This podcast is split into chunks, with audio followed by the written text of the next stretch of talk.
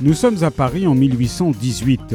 Les Bourbons, en la personne de Louis XVIII, sont de retour sur le trône. En pleine terreur blanche, Hector Carpentier, un jeune étudiant en médecine, est soupçonné du meurtre d'un inconnu. Mais le directeur de la Sûreté nationale, Eugène François Vidocq, doute de sa culpabilité.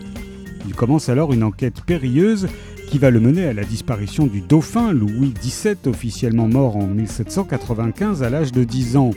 Secondé par Hector, Vidocq va mettre en œuvre tous ses talents tandis qu'un tueur mystérieux continue de sévir dans les rues de Paris.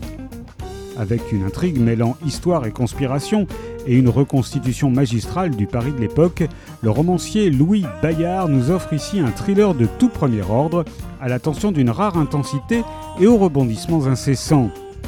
Louis Bayard est né au Nouveau-Mexique, il est l'auteur de neuf romans dont l'un d'entre eux, Un œil bleu pâle, a été adapté à l'écran avec Christian Bale dans le rôle principal. Vidocq et l'énigme du temple a déjà été publié une première fois sous le titre La Tour Noire. Vidocq et l'énigme du temple de Louis Bayard est paru au Cherche Midi.